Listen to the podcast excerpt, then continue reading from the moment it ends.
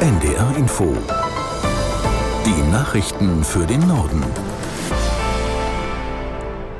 Um 11.29 Uhr mit Klaas Christoffersen. Finanzminister Lindner hat den Nachtragshaushalt im Bundestag verteidigt. Das erneute Aussetzen der Schuldenbremse sei nach dem Urteil des Bundesverfassungsgerichts nötig gewesen.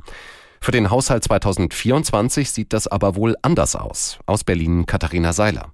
Wenn man danach geht, was der Bundesfinanzminister in der Debatte gesagt hat, dann soll der Haushalt 24 mit Sorgfalt und Weitsicht beschlossen werden. Und das klingt schon mal nicht danach, dass er ihn noch schnell vor Weihnachten beschließen will. Und was auch deutlich wurde, Lindner will die Schuldenbremse für 24 nicht nochmal aussetzen. Stattdessen will er die Haushaltslücke von 17 Milliarden Euro schließen, indem er auf der Ausgabenseite umschichtet, wie er sagt. Prioritäten haben für Lindner Ausgaben, die Deutschland wettbewerbsfähig und klimaneutral machen. Im Gegensatz zum FDP-Bundesfinanzminister haben sich die Haushaltspolitiker von SPD und Grünen allerdings noch nicht von der Idee verabschiedet, auch für 24 noch einmal die Schuldenbremse auszusetzen. Die Union dagegen sieht keine echte Grundlage für ein weiteres Aussetzen der Schuldenbremse im nächsten Jahr. Vor der geplanten Auflösung ihrer Bundestagsfraktion haben die verbleibenden linken Abgeordneten einen Antrag auf Gruppenstatus eingereicht. Das bestätigte eine Sprecherin des Bundestagspräsidiums. Demnach soll so bald wie möglich eine Entscheidung getroffen werden.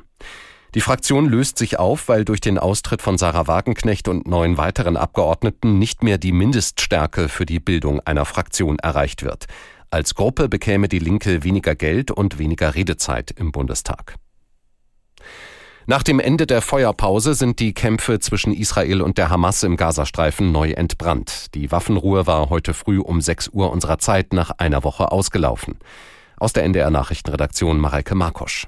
Die israelische Armee teilte mit, Kampfjets der Luftwaffe hätten Ziele der Hamas angegriffen. Der arabische Fernsehsender Al Jazeera berichtete unter Berufung auf Augenzeugen von schweren Kämpfen im Norden des Palästinensergebiets, aber auch aus dem Süden werden Angriffe gemeldet. Die Hamas hatte laut dem israelischen Militär zuvor gegen die Feuerpause verstoßen und auf israelisches Gebiet geschossen.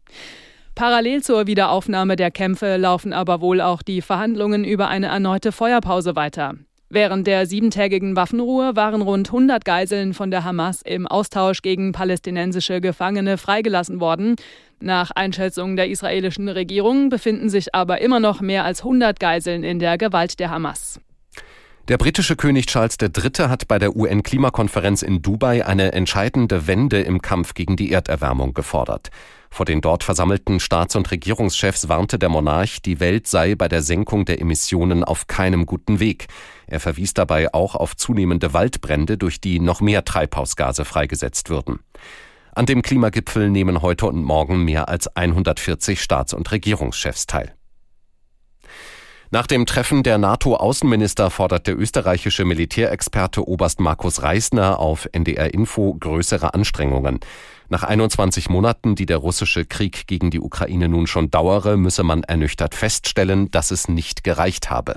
Die Konsequenz ist faktisch, dass der Krieg so weitergeht wie bisher und dass auf der Zeitachse es einen großen Nachteil gibt für die Ukraine und das ist die demografische Situation, weil einfach Russland ein viel höheres Wehrpotenzial hat, als die Ukraine es hat. Und äh, wenn die Ukraine immer das bekommt, dass sie kämpfen kann, dann wird es zwar reichen, um zu kämpfen, aber nicht um zu siegen. Aber es wird Monat für Monat, Jahr für Jahr dazu kommen, dass Hunderte, Tausende sterben und verwundet werden, ohne einem sichtbaren Ergebnis. Das ganze Gespräch mit dem österreichischen Militärexperten Oberst Reisner läuft heute ab 18.05 Uhr auf NDR Info in der Sendung Streitkräfte und Strategien. Nach der Insolvenz der österreichischen Signa Holding wächst die Sorge vor einem Dominoeffekt. Erst gestern hatte der Einzelhändler Sportcheck Insolvenz anmelden müssen. Aus der NDR Wirtschaftsredaktion Nikolas Liefen. Insolvenzen gibt es bereits in Österreich, der Schweiz und Deutschland, darunter Einzelhändler, Online-Shops und Dienstleister der Holding. Allerdings dürfte es nur eine Frage der Zeit sein, bis weitere der schätzungsweise 1000 Unternehmen von Signa aufgeben müssen. Einige Unternehmen, gerade im Handel, hatten bis zuletzt fest mit Zahlungen von Signa gerechnet, die angesichts der Insolvenz des Mutterkonzerns und einiger Töchter nun ausbleiben. Darunter ist auch Sportcheck mit seinen 34 Standorten. Den Galeria-Kaufhäusern war ebenfalls eine Finanzspritze von rund 200 Millionen Euro zugesagt worden. Ohne die Zahlung ist unklar, ob laufende Kosten für Personal, Miete, Kredite oder Waren in den kommenden Monaten geleistet werden können. Wenn nicht, droht erneut die Insolvenz. Dass nicht schon jetzt mehr Einzelhändler der Holding in die Insolvenz rutschen, hat vor allem einen Grund. Sie profitieren derzeit noch vom Weihnachtsgeschäft, der umsatzstärksten Zeit des Jahres. Und das waren die Nachrichten.